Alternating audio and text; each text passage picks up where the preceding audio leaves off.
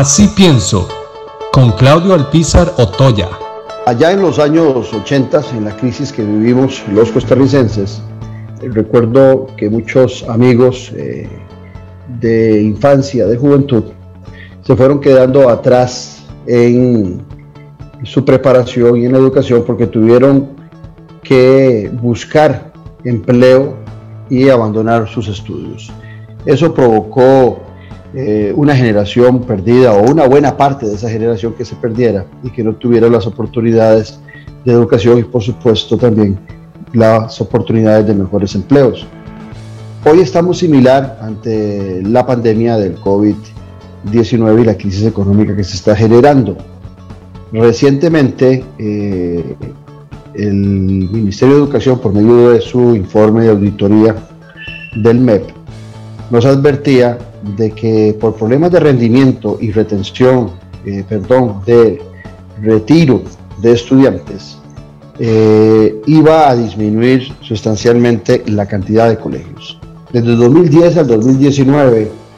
eh, se han cerrado en nuestro país 92 centros de educación.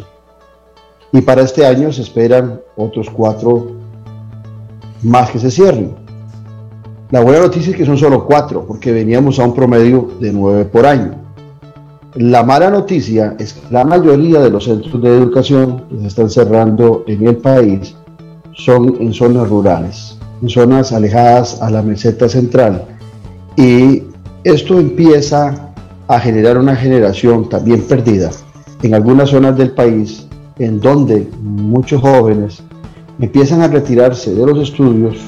o empiezan a, empiezan a retirarse por la necesidad de buscar empleo. También se padece el fenómeno de que muchas familias empiezan a migrar hacia los centros urbanos y abandonan su zona y por supuesto que por la salida de unos jóvenes, los que se quedan en los territorios rurales eh, son los castigados con los cierres de los centros de educación. Pero si a eso le sumamos que hace algunos días se anunció por el MEP el cierre de los colegios virtuales, o un colegio virtual, el colegio Marco Tulio Salazar, que tenía más de 15.000 estudiantes y que tenía 79 sedes en, esta modalidad en el país, empezó a cerrar porque también se consideraba de que muchos se retiraban y que no eh, estaba siendo aprovechado la oportunidad de el estudio virtual. Aquí viene la gran pregunta. ¿Será que a donde estaba llegando el Marco Tulio Salazar, la educación no estaba llegando con la tecnología requerida? Porque al contrario, aquí encuentro yo una, una contradicción total. ¿Cómo es posible que los colegios virtuales hoy por hoy no sean la solución para esos estudiantes jóvenes que empiezan a disminuir en las zonas rurales